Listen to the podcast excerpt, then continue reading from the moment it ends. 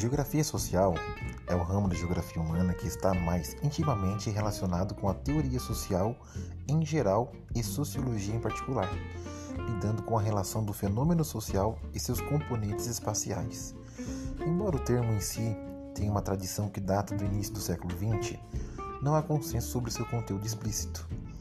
Em 1968, observou-se que, com algumas exceções notáveis, a geografia social pode ser considerada um campo criado e cultivado por um número de estudiosos individuais, em vez de uma tradição acadêmica construída dentro de escolas particulares.